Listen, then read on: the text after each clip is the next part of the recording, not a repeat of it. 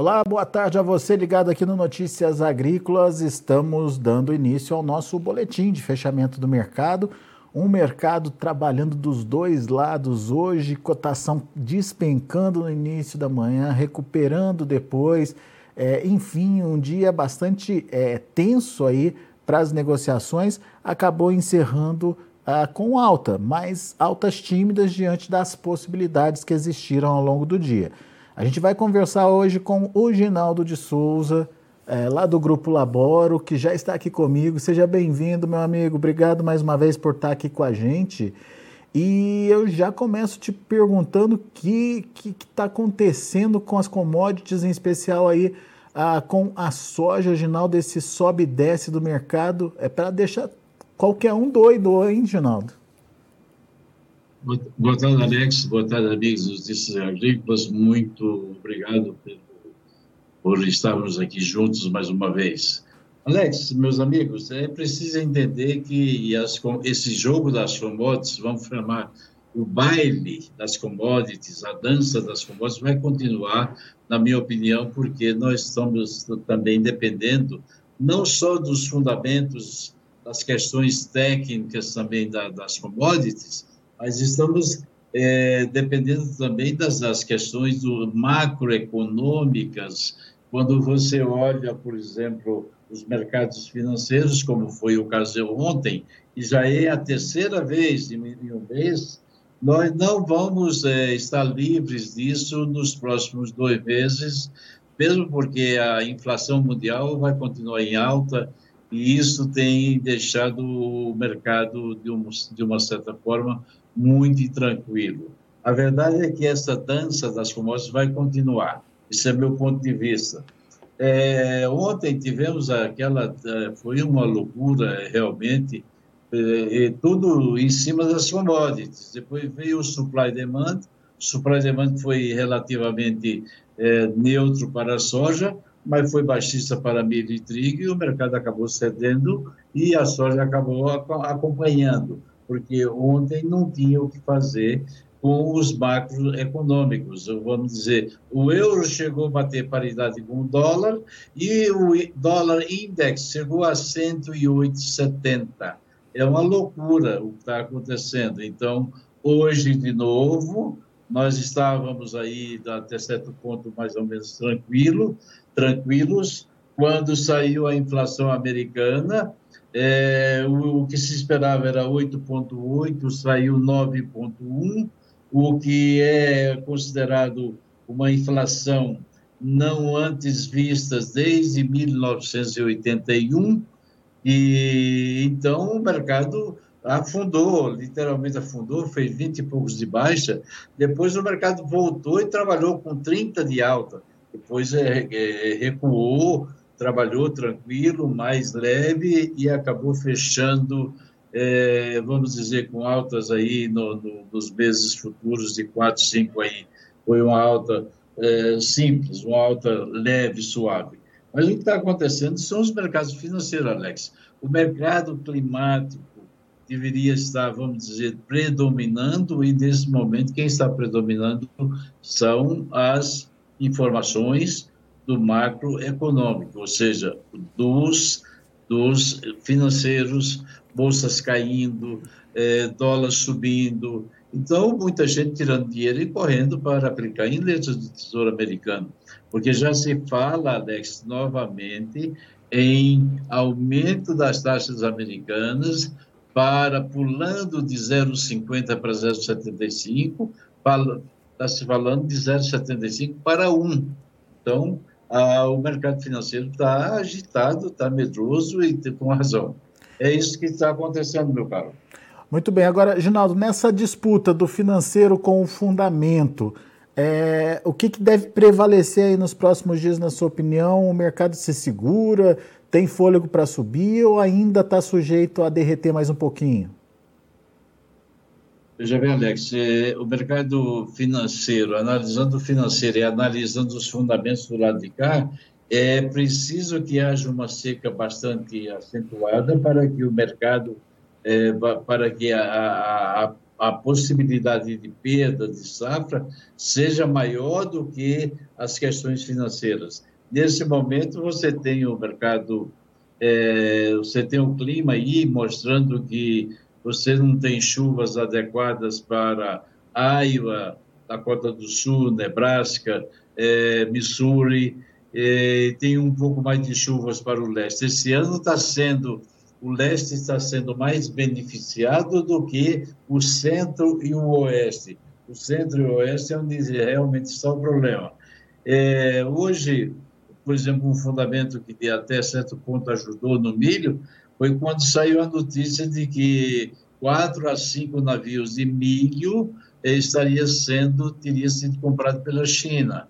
Então essas questões, é, vamos dizer, fundamentais de demanda porque a verdade é que nós estamos aí há mais de um mês que a China não vem no mercado, né, Alex?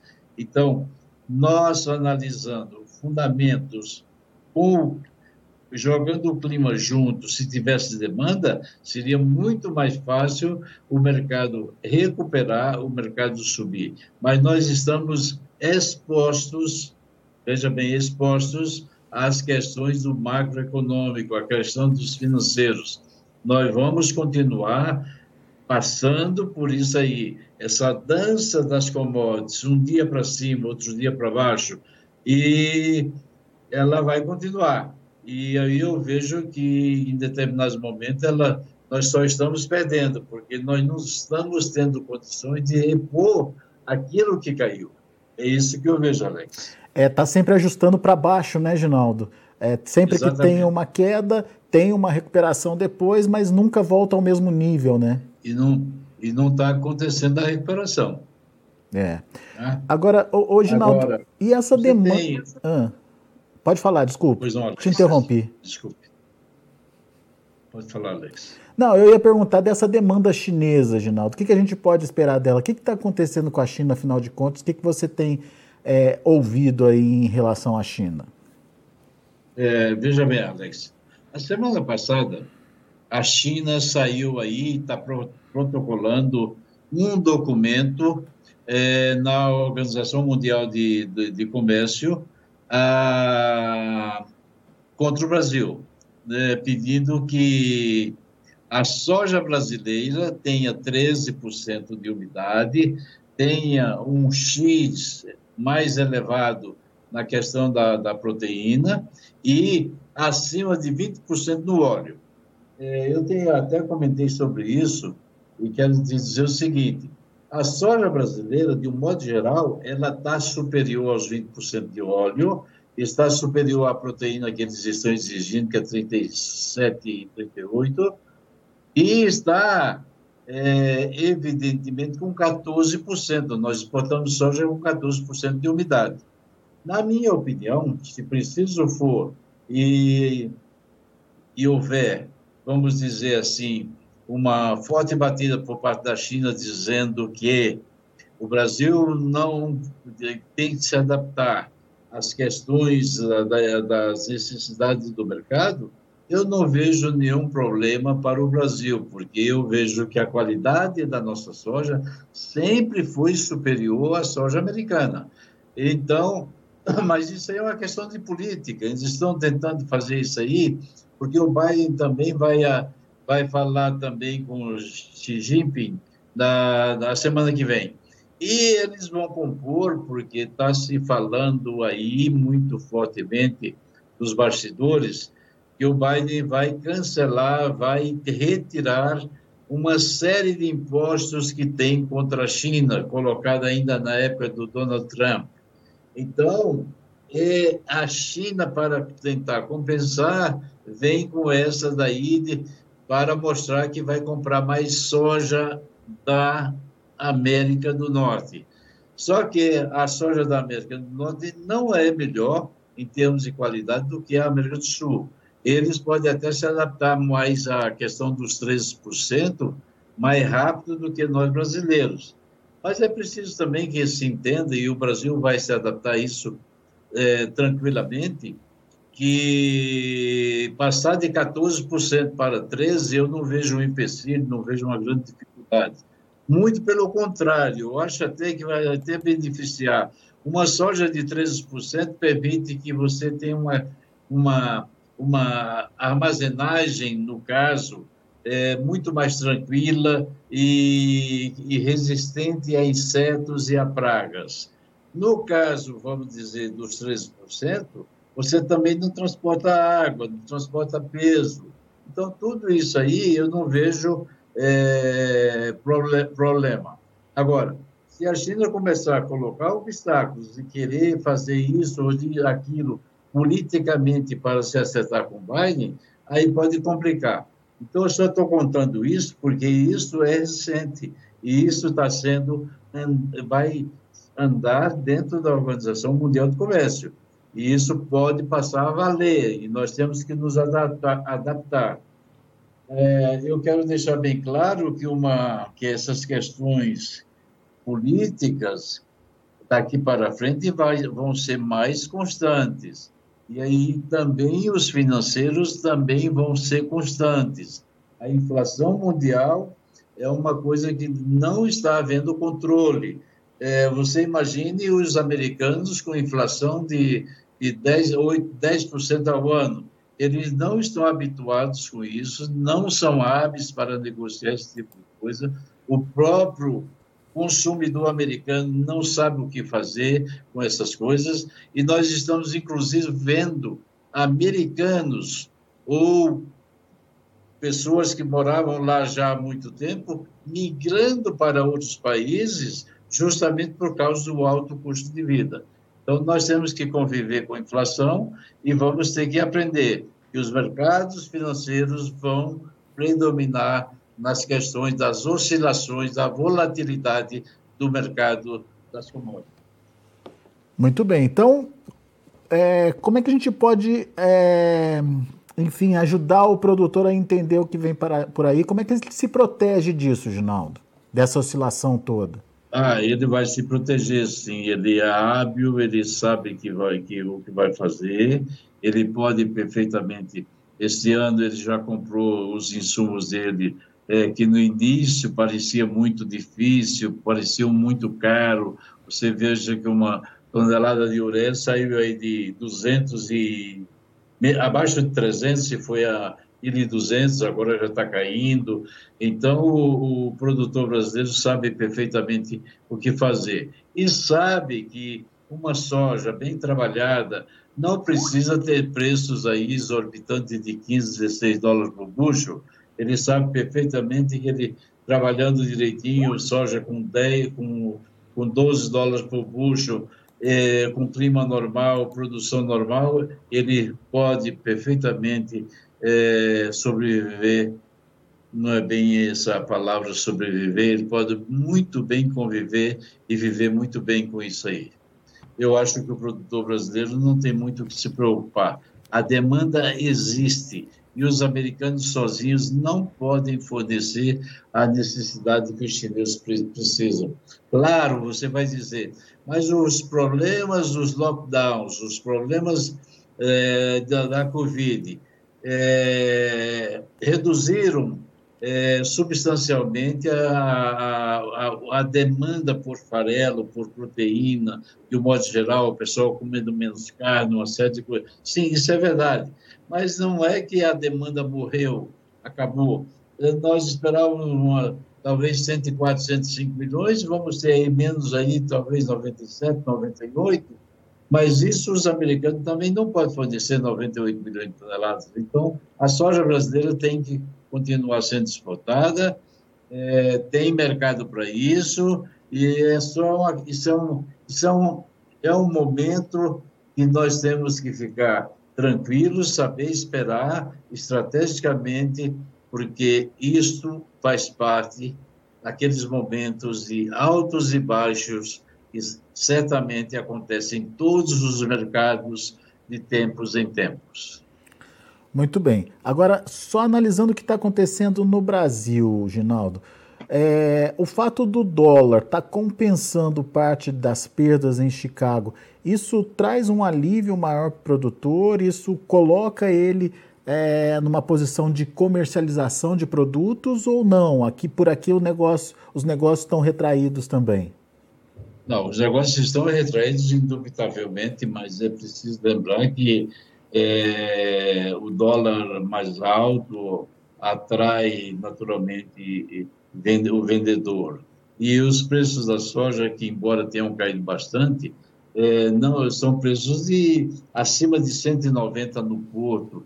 Isso é preço, Alex, não é, não é uma, é, vamos dizer, ah, não é um preço ruim. O produtor tem que se habituar e saber que esse preço de 190 ele pode, o ano que vem, baixar para 150. E o produtor, há dois anos atrás, a soja estava menos de 100, Alex. E o produtor estava nadando, estava bem, estava tranquilo. Eu não quero dizer que, que ele está bem, porque ele é que sabe do bolso dele, mas naturalmente, soja a 190 ou a 180 ou a 170 é um bom preço. Ah, não, mas eu quero soja acima de 200. Espera aí um pouquinho o momento time já passou. Se não houver problemas climáticos nos Estados Unidos, nós vamos, é, indiscutivelmente, ter preços bem mais baixos, porque o Brasil se prepara para plantar uma safra e colher uma safra de 150 milhões de toneladas. É só o tempo ajudar. E isso nós vamos ver, se o tempo ajudar, uma safra de 148 a 150 milhões de toneladas. E aí eu quero. O que, é que vamos fazer com essa safra? Tem que vender no mercado. E vender no mercado a quanto? Não é a 15, nem a 13, nem a 12, talvez a 11, né? Isso eu não estou com, eu não estou dizendo que o mercado vai cair até lá, mas safra cheia, tudo correndo bem, a demanda devagarinho, é, tomando as suas necessidades, o mercado tem que cair. E o produtor brasileiro sabe perfeitamente disso, e o preço está alto. Nós temos prêmios, Alex, aí acima, de, acima para setembro, acima de 200. Temos Chicago aí batendo na casa dos 16 e para agosto. O que, é que você vai dizer? Isso é um preço ruim? Não, não é um preço ruim. De jeito nenhum. A soja vai naturalmente ter preços bons, mas vai continuar cedendo à medida que as safras vão repondo os estoques mundiais. É isso que eu vejo, Alex. Muito bem.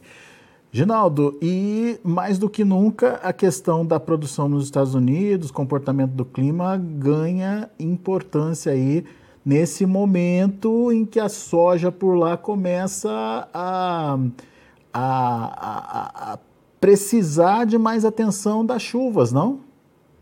Com certeza. Isso que eu, que eu disse no início, os americanos eles têm recebido do lado leste, vamos falar de Ohio, vamos falar leste para leste, é, Indiana, é, Illinois, Indiana e Ohio. Tem recebido boas chuvas numa parte, Illinois precisa de chuva no lado é, da oeste, Iowa precisa de chuva. Se você olhar o, o, os mapas, né, os drought monitor, você vai ver que tem uma seca muito grande no centro para o oeste, já para o centro para o leste não é tão grande. Se isso se agravar, eh, as, as, as previsões de hoje indicam que do lado leste continua chuvas de até 50 milímetros nos próximos 10 dias, e do lado do centro para o oeste, as chuvas são abaixo de 25 milímetros, ou seja, tanto a questão, vamos dizer, do lado oeste lá, Nebraska, a Dakota do Sul, Iowa e o, Missouri e o oeste de Illinois não tem chuvas uh, abundantes e, e, são necessárias para os próximos dias. E isso pode reduzir naturalmente as questões da, do, no crop condition de segunda-feira. Você pode ter uma redução da, das condições boas e excelentes. E isso daí faz com que os preços e os players fiquem ativos para que os preços naturalmente não cedam muito. e possa, naturalmente, ganhar espaço para cima se os mercados financeiros, os macroeconômicos, não atrapalharem. Muito bem, eu te perguntei isso, Ginaldo, porque no final de agosto é, tem um grupo é, capitaneado por você, enfim, é, indo lá para os Estados Unidos para entender de fato como anda a safra americana por lá, né?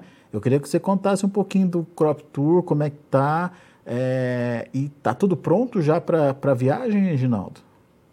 É, basicamente estamos prontos, ainda existe, vamos dizer, é, vagas para pessoas que eventualmente queiram ir, são do ramo, são do agronegócio, mas no final de agosto, mais precisamente 27 de agosto, eu e o Daniel, Daniel de Notícias Agrícolas, parceiro que já temos feito vários crop tours aí pelo Brasil, é, pelos Estados Unidos, China, Argentina, temos feito isso. Esse ano vamos fazer Estados Unidos e Canadá.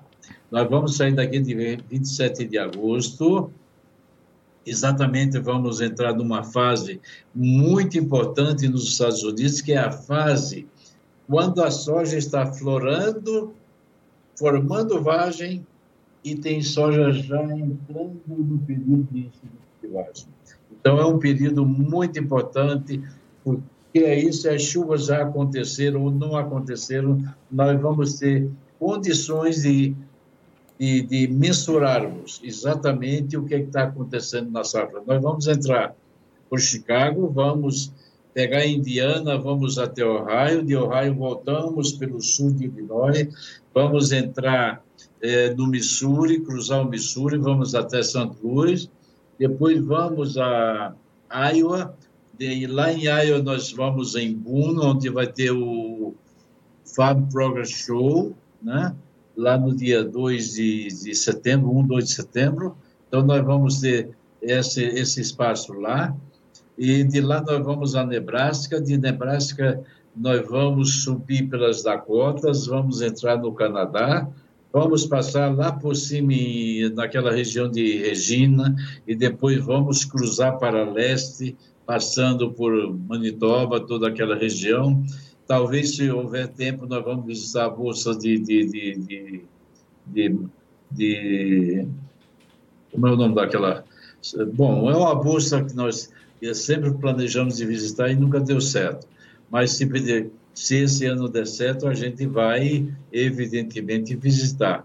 E depois nós descemos por Iowa, passamos por Wisconsin, vamos para Illinois e vamos para Chicago. São algo acima de 6 mil quilômetros, é, é, meu caro.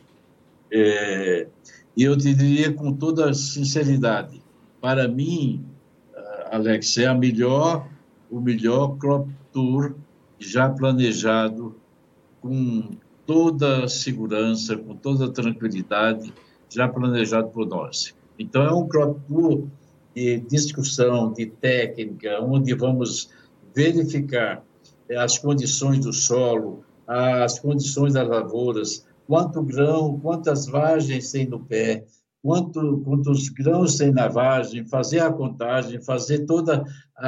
Vamos mensurar tudo e dizer: bom, aqui é, dos Estados Unidos a safra não é de 120, a safra é de 118, 117 e assim por diante. E no Canadá nós vamos fazer é, toda a parte de canola, também tem a parte de soja, 4, 5 milhões de toneladas de soja que eles produzem, mas a parte de canola, 20 e tantos milhões de toneladas de canola, vai ser muito importante, porque o ano passado, é, ou seja, esse ano, a canola teve um peso no, no, no, na composição dos preços de soja muito, muito importante. Foi a, através do óleo de palma e os preços do óleo por, da, puxaram muito para cima, naturalmente também elevado pela, pela, pelo consumo de biodiesel nos Estados Unidos. E a canola teve um peso, porque todo mundo correu atrás de canola e não tinha canola. Então, isso deu um peso muito grande e ajudou muito a soja. Então, nós vamos esse ano fazer o Canadá também. E eu tenho certeza que vai ser, sem dúvida, o, a melhor viagem, o melhor grupo, é, bem organizado e bem orientado por mim pelo Daniel, que, estaria, que estaria, estará junto conosco nesse próprio curso. É isso, Alex, que nós pretendemos fazer. Trazer informações e, é, dos locais, é, mostrar ao vivo e a cores o que está acontecendo com as safras. Muito bem, e para aqueles que não conseguirem estar presencialmente nessa viagem, como o Ginaldo disse, é uma viagem muito técnica, muito é, cheia de levantamentos, olhando os detalhes efetivamente das lavouras americanas. Para aqueles que não puderem estar aqui no Notícias Agrícolas, todas as informações é, direto lá dos Estados Unidos, em tempo real, para vocês acompanharem o grupo é, capitaneado aí pelo Ginaldo de Souza. Meu amigo, obrigado mais uma vez pela sua participação conosco aqui no Notícias Agrícolas. Volte sempre, Ginaldo. Obrigado, Alex. Obrigado, amigos do Notícias Agrícolas. Fiquem com Deus. Uma boa tarde e uma ótima noite a todos vocês aí nesse Brasil com muita luz e muita paz. Muito bom. Obrigado, Ginaldo. Muito bem. Pessoal que está acompanhando a gente no YouTube, obrigado pela audiência. É, pessoal, não esquece de fazer a inscrição no YouTube, não, dá o seu like, enfim, aciona o sininho ali, porque é, toda vez que tiver uh, uma informação nova, um boletim com informações quentes do mercado para serem é, trazidas aí para o nosso público, você vai ser alertado. Isso é muito importante para você, que fica bem informado, e para a gente também que nos dá aí uh, uma, um, uma audiência melhorada uh, no YouTube também. Então, fica aí uh, o convite para que você se inscreva no nosso canal no YouTube, nas redes sociais eh, de uma forma geral, no Instagram, no LinkedIn, no, eh, no Facebook. Notícias Agrícolas está em todas as redes sociais e você pode fazer parte do nosso grupo por lá também. Combinado? Bom, vamos às cotações, vamos ver como encerrar as negociações lá na Bolsa de Chicago. De olho na tela, olha aí o agosto fechando com alta de 16 pontos e meio a 14 dólares e 84 centos por bushel. Setembro subiu menos, subiu quase 8 pontos a 13 dólares e 70 centos por bushel. Novembro também recuperando um pouquinho, 6 pontos e meio, a, é, negócios fechados a 13 dólares e 49 centos por bushel. E o janeiro, 13 dólares e 55 centos por bushel, alta de 6 pontos. Esse foi o dia da soja lá em Chicago. Vamos ver para o milho como encerraram as negociações.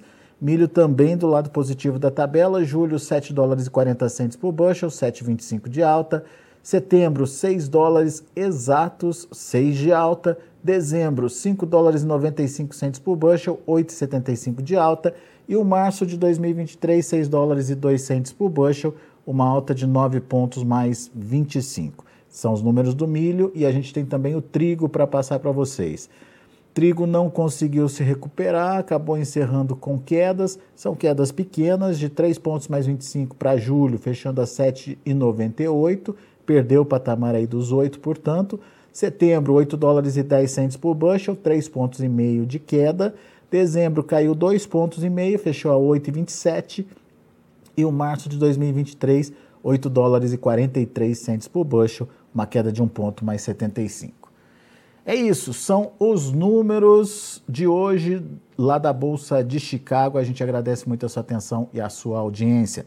Notícias Agrícolas, 25 anos ao lado do produtor rural. Se inscreva em nossas mídias sociais no Facebook Notícias Agrícolas, no Instagram arroba Notícias Agrícolas e em nosso Twitter arroba Norteagri. E para não perder nenhum vídeo, não se esqueça de nos acompanhar no YouTube e na Twitch Notícias Agrícolas Oficial.